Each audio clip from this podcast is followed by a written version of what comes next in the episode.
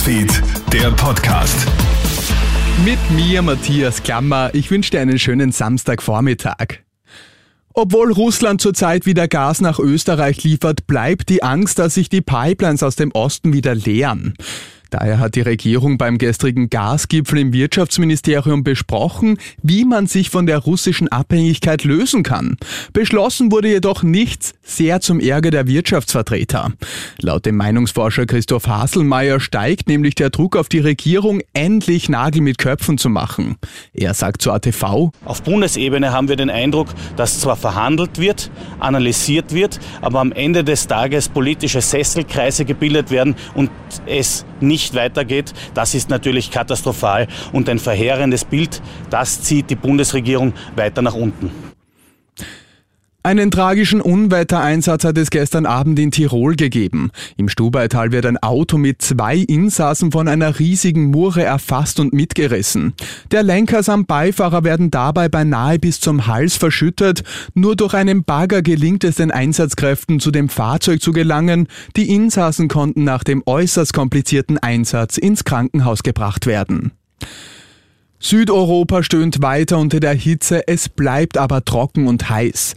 Etwa für weite Teile Griechenlands erwarten die Meteorologen eine lange Hitzewelle, die bis Anfang August dauern soll. Bereits gestern früh zeigen die Thermometer in Athen 30 Grad Celsius an. Am Wochenende und in den Tagen danach sollen die Temperaturen Werte um die 40 Grad erreichen. Es gibt schon wieder eine neue Corona-Variante in Österreich. Die von Experten gefürchtete Mutation BA275, besser bekannt als Centaurus, ist nun in Salzburg angekommen. Zwei Fälle sind bereits in dem Bundesland registriert worden. Doch wie gefährlich ist diese Mutation eigentlich? Beim neuen Abkömmling von Omikron handelt es sich um eine zweite Generation der BA2-Variante, die Ende März in Europa die wohl schlimmste Corona-Welle seit Beginn der Pandemie ausgelöst hat. Sprich, die neue Variante könnte laut Experten besonders ansteckend sein und eine hohe Fähigkeit haben, auch genesene und geimpfte Personen zu infizieren. Und vor Arlberg ist in Karibikstimmung. Der 63 Kilometer lange Bodensee erscheint zurzeit an vielen Stellen karibisch grün. Was bei vielen Urlaubern für Staunen sorgt, liegt aber einfach an der Natur.